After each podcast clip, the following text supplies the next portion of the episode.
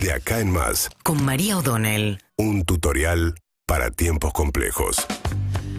Bueno, la Argentina tiene una situación ya de por sí lo suficientemente dramática y compleja en su frente eh, económico como para sumar a esto noticias falsas. Por eso me quiero detener un minutito con esto.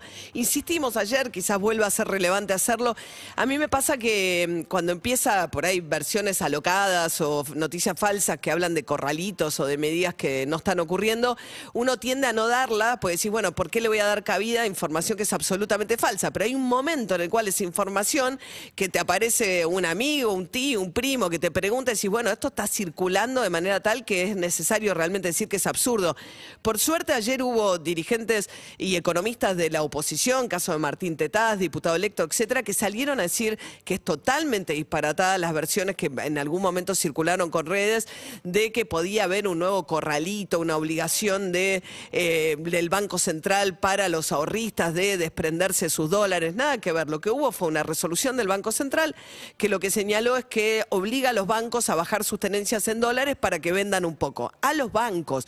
No hay ninguna medida sobre los depósitos en dólares en los bancos. Esos depósitos en dólares como consecuencia de lo que fue el corralito del 2001, cuando había en teoría un uno a uno, que significaba que un peso tenía, valía un dólar, pero en la práctica, en un momento, hizo que no existía tal paridad en los bancos reales. Cuando la gente fue a sacar la plata, se termina metiendo el corralito. Como consecuencia del 2001, lo que pasó fue que ahora por cada dólar que está depositado en el, banco por parte de un ahorrista particular, hay una garantía. Y el central dispone de reservas para intervenir en el mercado cambiario, pero las que son de libre disponibilidad, no de esas. Al revés, digamos, ahora lo que está pasando, y ya había pasado en un momento similar que se da esta desconfianza, es que los bancos tratan de que todo aquel que va a pedir dólares efectivamente se vaya con dólares para tranquilizarlo. Entonces importan dólares billetes cuando hace falta para que la gente empiece a tranquilizarse con eso y que no baje realmente la, cantidad de depósitos en dólares en el sistema bancario. Así que eso es infundado. También pasa que el central... Hay una situación de cómo se comunican estas medidas y pasó también con la medida de la compra, la prohibición de utilizar cuotas para consumos en el extranjero o para la compra de pasajes para viajar al exterior, que es que el central es autónomo en teoría respecto del, del gobierno. Y el central no termina comunicando ni teniendo un vocero que sea claro respecto de estas medidas.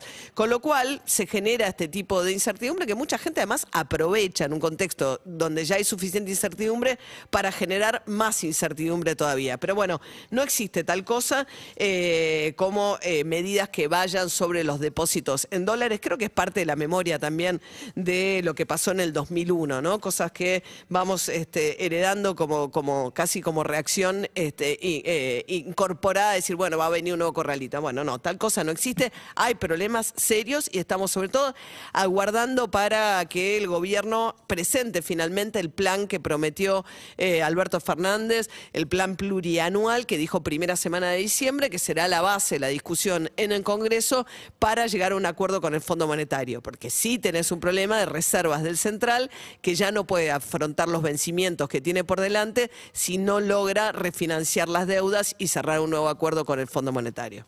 Seguimos en Instagram y Twitter. Arroba Urbana Play FM.